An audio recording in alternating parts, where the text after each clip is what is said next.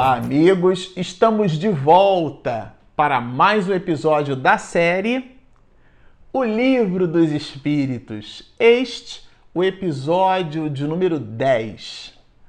Bom, para você que está nos acompanhando nesta série, O Livro dos Espíritos, nós nos despedimos do episódio passado do item de número 5, onde Allan Kardec introduz a ideia de um ser inteligente que se manifestava naquelas reuniões de efeitos consideradas reuniões de efeitos físicos, reuniões das mesas girantes, aonde numa evolução dos processos de tipologia, agora o médium já retirava a cesta e já fazia o uso da própria mão, dando numa, no impulso estranho a ele mesmo o conjunto de manifestações que a gente vai entender tratar-se de psicografia, que é uma das variações, um dos tipos de mediunidade. Agora que nesse item, no item 6 eh, dessa introdução, particularmente eu considero esse item um dos principais itens da introdução do livro dos Espíritos, porque Allan Kardec ele vai colocar para nós aqui é, 34 enunciados e nesses 34 anunciados, ele vai colocar a síntese de toda a doutrina espírita nesses 34 itens do, desse, dessa parte sexta da introdução do livro dos Espíritos. Então é muito importante. O primeiro, o primeiro ponto de apoio que Allan Kardec traz é justamente a ideia da erraticidade, a ideia do mundo espiritual, de um ambiente é, fora do, do plano R3 que a gente chama, né? Desse plano aonde nós nos encontramos, aonde essas forças inteligentes, porque se manifestavam de maneira inteligente, aportavam as suas respostas. E a partir dali ele deriva para a gente um conjunto de informações que fazem parte daquilo que a gente vai chamar de princípios básicos da doutrina espírita. São basilares, são formam o alicerce por sobre o qual nós vamos pavimentando a edificação do entendimento da doutrina espírita. Logo, são informações muito importantes. Esse item 6 é valiosíssimo.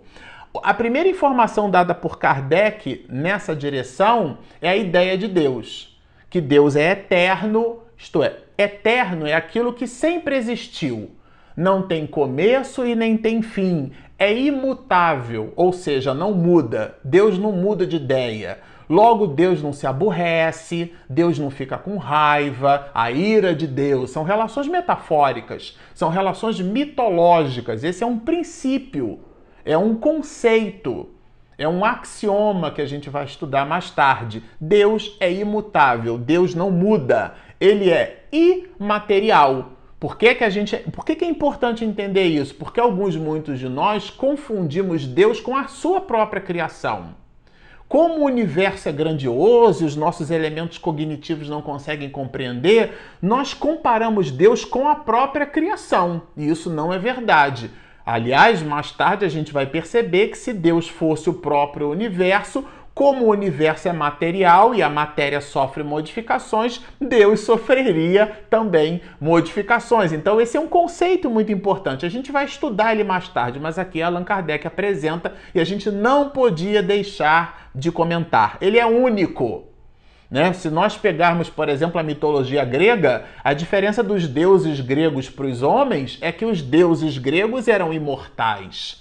É uma certa pista, é uma certa dica, porque nós somos filhos de Deus e nesse DNA divino nós também somos imortais. Mas Deus, então, ele é único. Porque a mitologia vai apresentar vários tipos de deuses, né? Seria uma live só para falar desse assunto. Mas a ideia aqui é que Deus é único. Não dá para terceirizar ou quarteirizar. Um outro ponto importante no conceito da divindade é que ele é onipotente. É ele quem decide. Né? E soberanamente justo e bom. É um, é, e é interessante esse atributo. Nós vamos comentar mais tarde com mais profundidade quando trabalharmos, sobretudo, as questões de número 13, aonde Allan Kardec é, incita, vamos dizer assim, os espíritos e eles expedem informações a respeito dos atributos, isto é, das qualidades da divindade. Um outro ponto que Allan Kardec vai apresentar é que Deus criou o universo.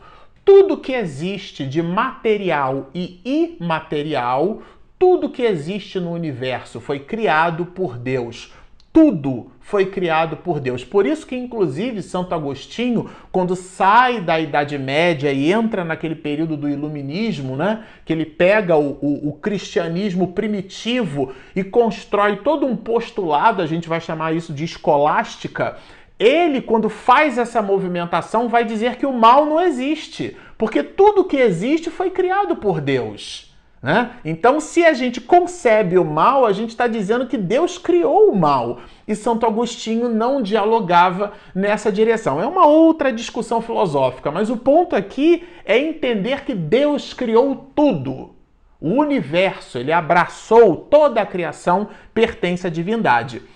E, junto com a criação do universo, concebendo a ideia das coisas é, materiais, Deus também criou os seres imateriais materiais, olha.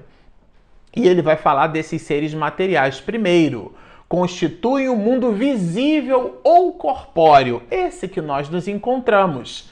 E vai mais tarde falar, agora sim, do mundo espírita.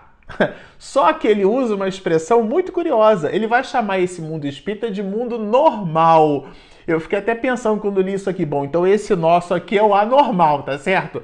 O que, que ele quer dizer com o mundo normal? É o mundo primitivo, é o, mundo primeiro, é de fato o ambiente aonde, da onde nós viemos e para onde nós voltaremos. Ele fala, depois de colocar aqui mundo normal, primitivo, eterno, pré-existente, sobrevivente a tudo. É para onde nós voltaremos. Ele fala agora, então, também desse mundo corporal que é secundário. Ele vai apresentar a criação de Deus e vai nos dar a ideia de que existe o mundo espírita ou o mundo espiritual e que existe o mundo material. Vai estabelecer para nós estas relações e vai nos dizer mais, olha, os espíritos revestem temporariamente o invólucro material perecível, que é esse avatar que nós chamamos de corpo físico.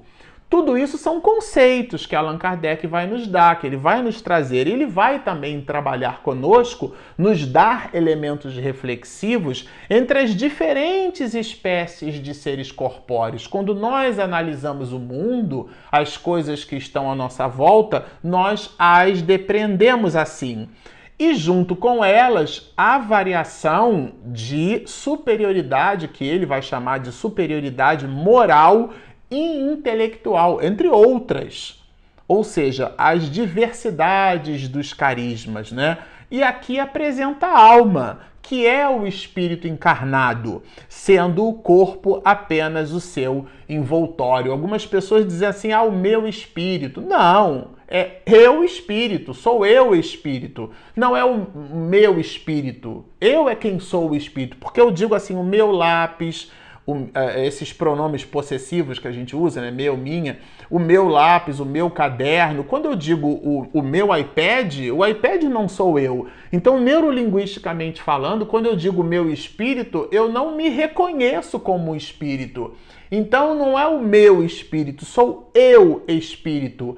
Eu não sou o corpo, eu tenho um corpo. Isso é muito importante. Isso é o fundamento. Isso é fundamental. Isso é básico, é basilar.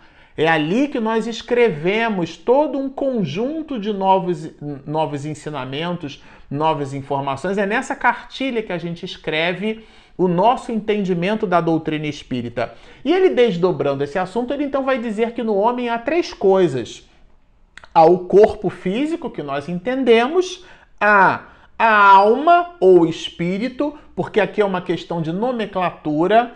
Esse princípio inteligente do universo, ele quando mergulha num corpo de carne, a gente dá-lhe o nome de alma. E agora, na erraticidade, né, no ambiente primeiro, primitivo e, e pré-existente a tudo, que é o mundo espiritual, agora eu lhe chamo de espírito, mas é a mesma individualidade em movimentações diferentes. Quando mergulha num corpo de carne, quando renasce, quando reencarna, entrar na carne, ele então recebe uma estrutura somática.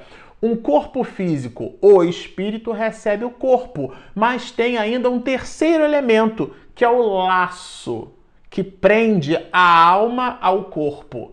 Esse laço é o princípio intermediário entre a matéria e o espírito.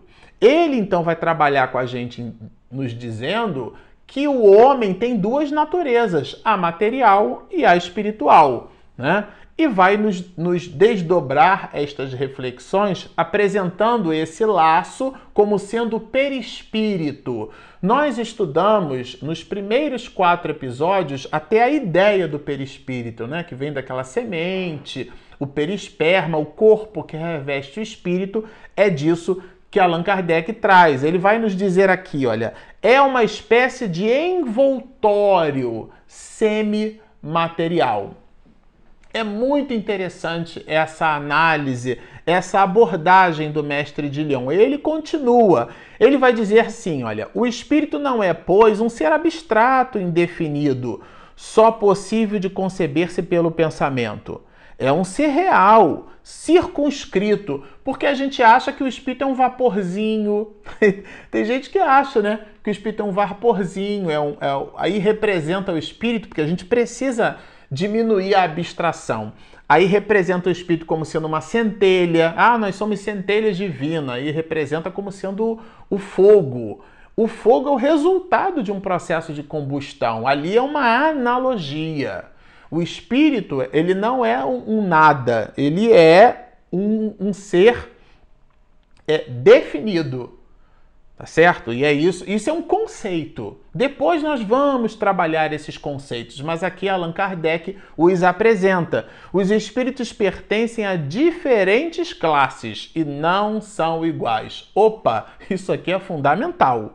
Porque nós vamos estudar em doutrina espírita que os espíritos são nada mais, nada menos que homens e mulheres que animaram personagens que estiveram por sobre a face da terra. Então, quando um espírito se apresenta numa reunião mediúnica e ele se comunica, nós não damos voz para aquele espírito porque veio através de uma reunião mediúnica. Voz que eu digo é a importância. Às vezes você está no, no, no ponto de ônibus, você está esperando um táxi, você está no aeroporto é, puxando a sua mala e encontra com alguém e conversa. Não é tudo que a pessoa que, na condição de transeunte que somos na vida e da vida, não é tudo que nos dizem que a gente acata. Na reunião mediúnica não é diferente. Quer dizer, a gente precisa abstrair o fenômeno e é disso que trata esse conceito, né?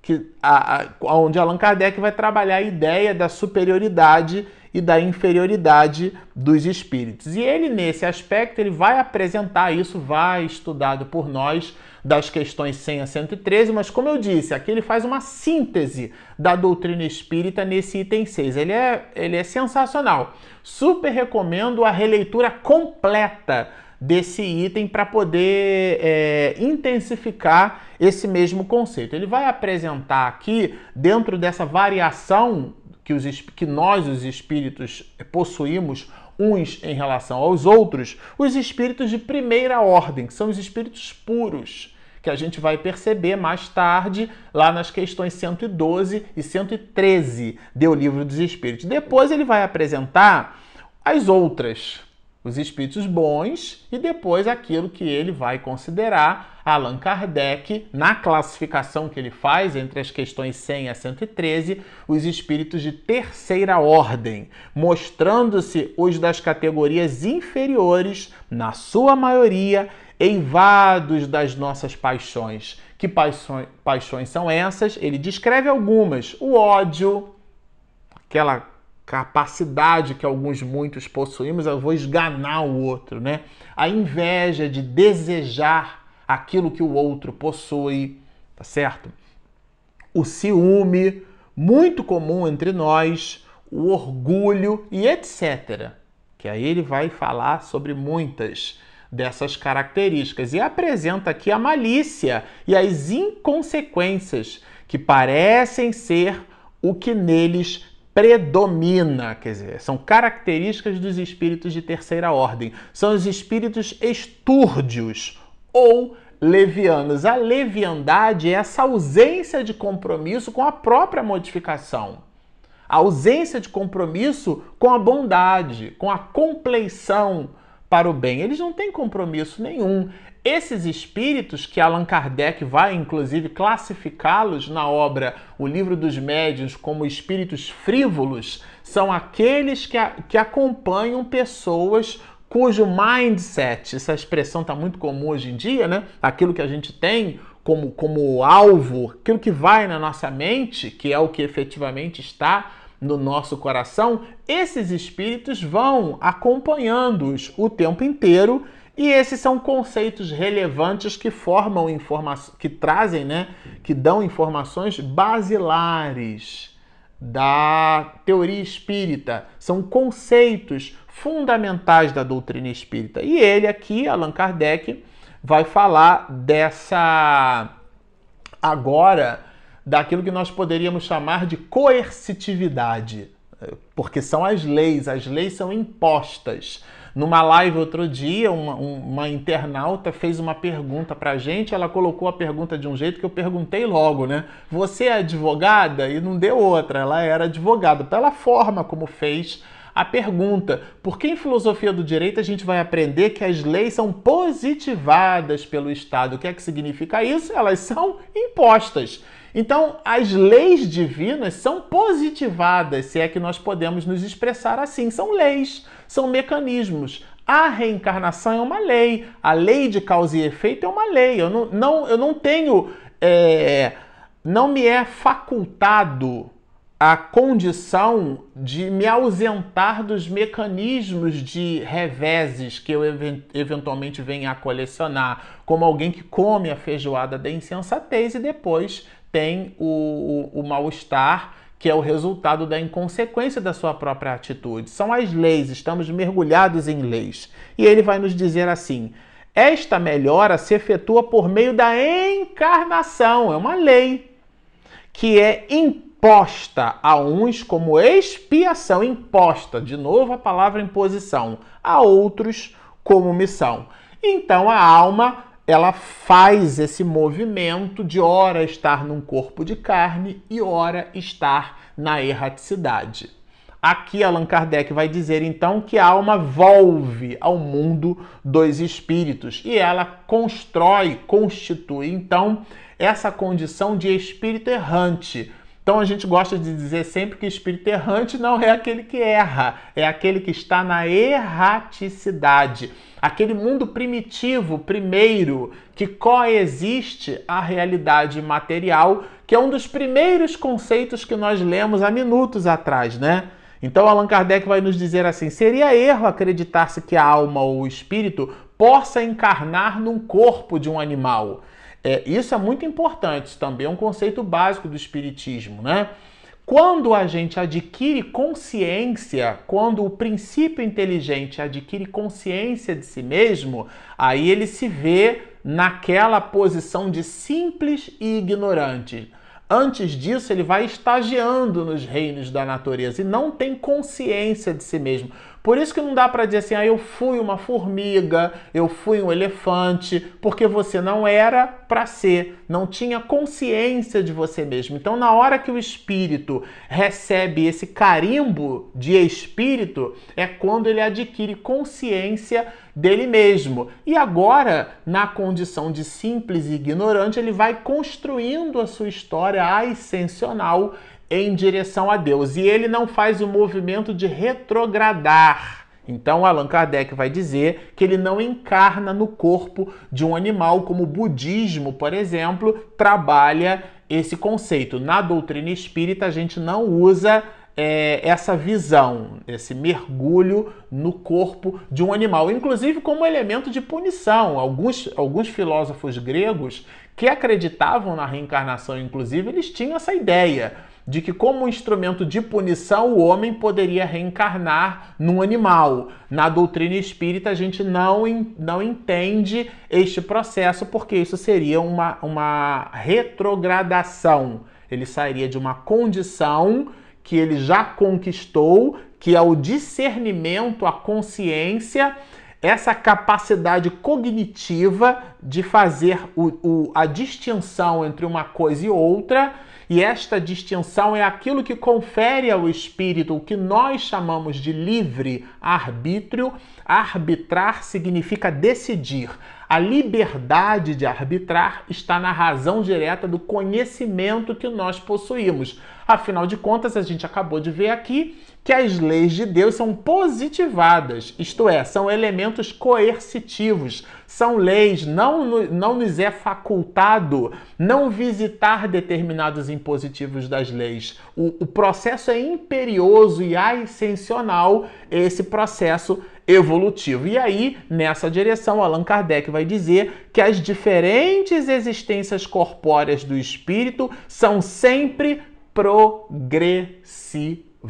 É esse progresso, por isso que o espírito não pode voltar dentro desse conceito, dentro desse princípio, ao corpo de um animal. Agora aqui ele vai trabalhar com a gente, vai nos dar informações dentro dessa visão de progresso das qualidades da alma. Mas estas qualidades nós vamos estudar num próximo episódio. Bom, por enquanto permaneçam conosco, como vocês observam, é simplesmente uma leitura sensacional, é um material muito rico, quando estudado, riquíssimo, e você está aqui com a gente. E se você está nos assistindo e não se inscreveu, por favor, Espiritismo e Mediunidade. Aqui embaixo tem ali inscreva-se, né? Do lado tem um sininho. Quando a minha esposa Regina Mercadante faz aquela edição caprichadíssima, você recebe a notificação em primeira mão. E para você que está nos ouvindo pelas nossas ferramentas de podcast, nós temos o nosso aplicativo. É, ele é gratuito, disponível na Google Play e na Apple Store. Bom, Estão feitos os convites. Baixem o nosso app, inscrevam-se no nosso canal, sigam-nos e muita paz!